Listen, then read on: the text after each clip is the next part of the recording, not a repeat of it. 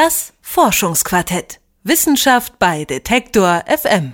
Bei allem Medienrummel um Lutherjahr und Kirchentag, die Kirchen verlieren immer mehr Mitglieder. Vor allem junge Menschen treten aus organisierter Religion aus oder gar nicht erst ein.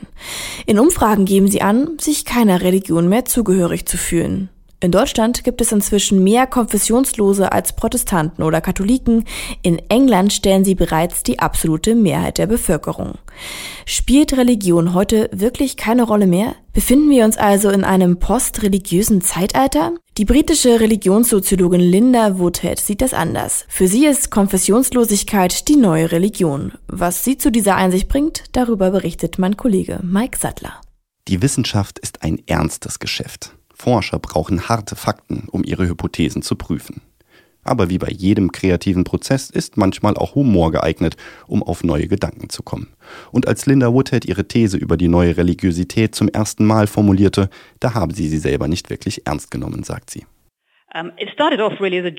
Ich hatte einen Scherz machen wollen, weil man ja in der Mode sagt, blau ist das neue Schwarz oder sowas. Also sagte ich, keine Religion ist die neue Religion.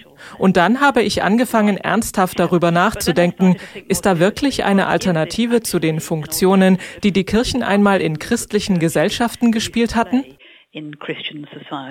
Denn Religion beschränkt sich ja nicht nur auf die Kirchen, auf regelmäßige Gottesdienste und Gemeindetreffs mit Kaffee und Kuchen, auf Seelsorgedienste und karitative Arbeit. Seit anderthalb tausend Jahren ist Europa christianisiert. Die christlichen Religionen haben den Alltag durchdrungen, haben mit ihren Werten unsere Kultur geprägt und mit ihren Ritualen unseren Alltag organisiert.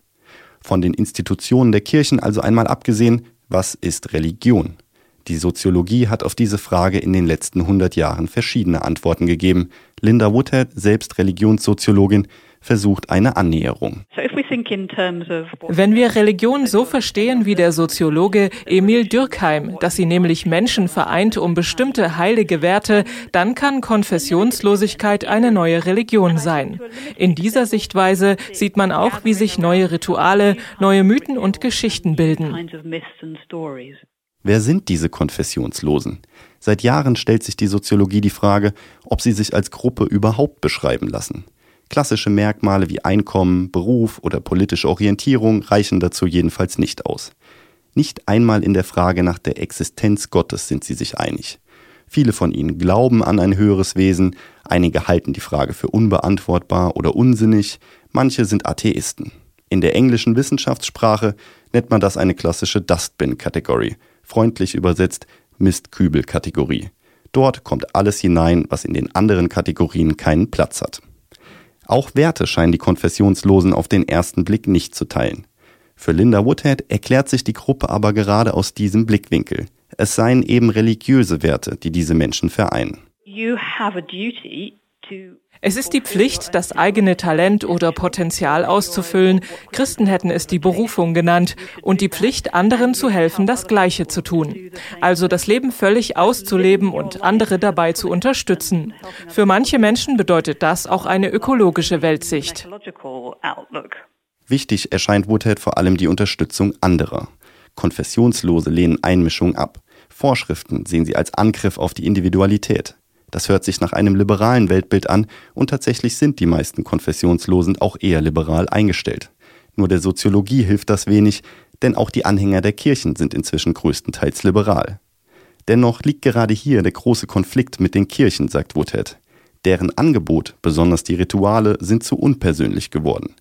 Niemand möchte sich mehr die Lieder der eigenen Beerdigung vorschreiben lassen.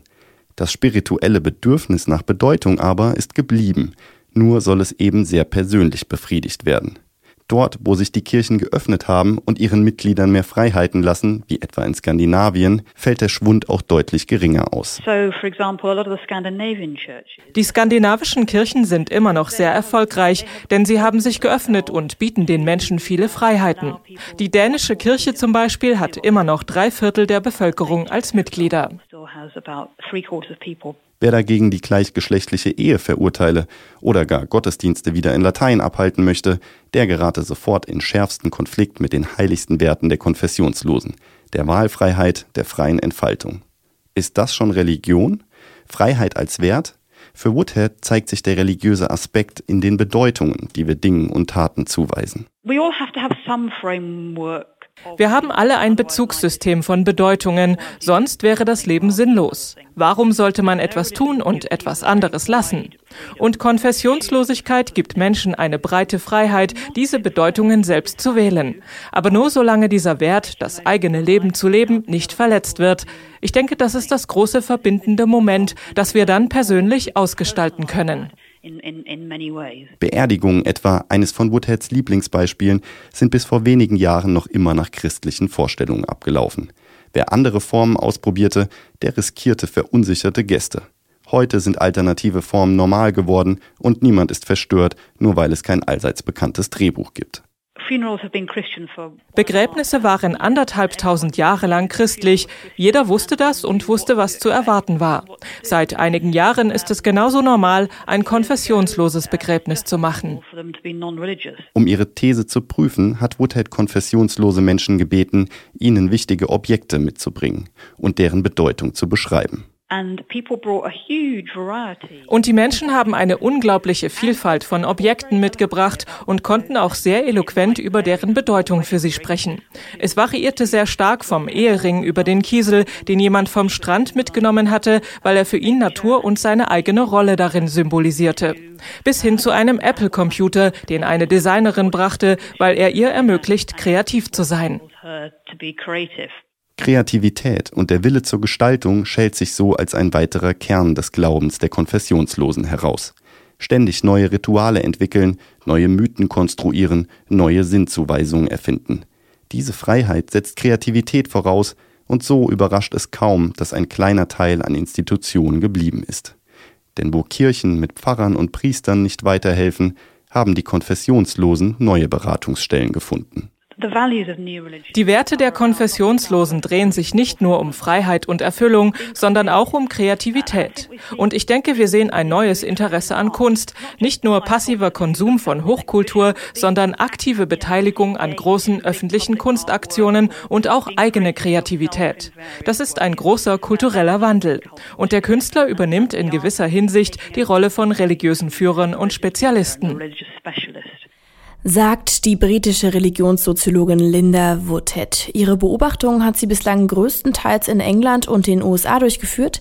Jetzt hat sie aber für ein Jahr die Hans-Blumenberg-Professur der Westfälischen Wilhelms-Universität Münster inne und kann in dieser Zeit untersuchen, ob es sich in Deutschland ähnlich verhält.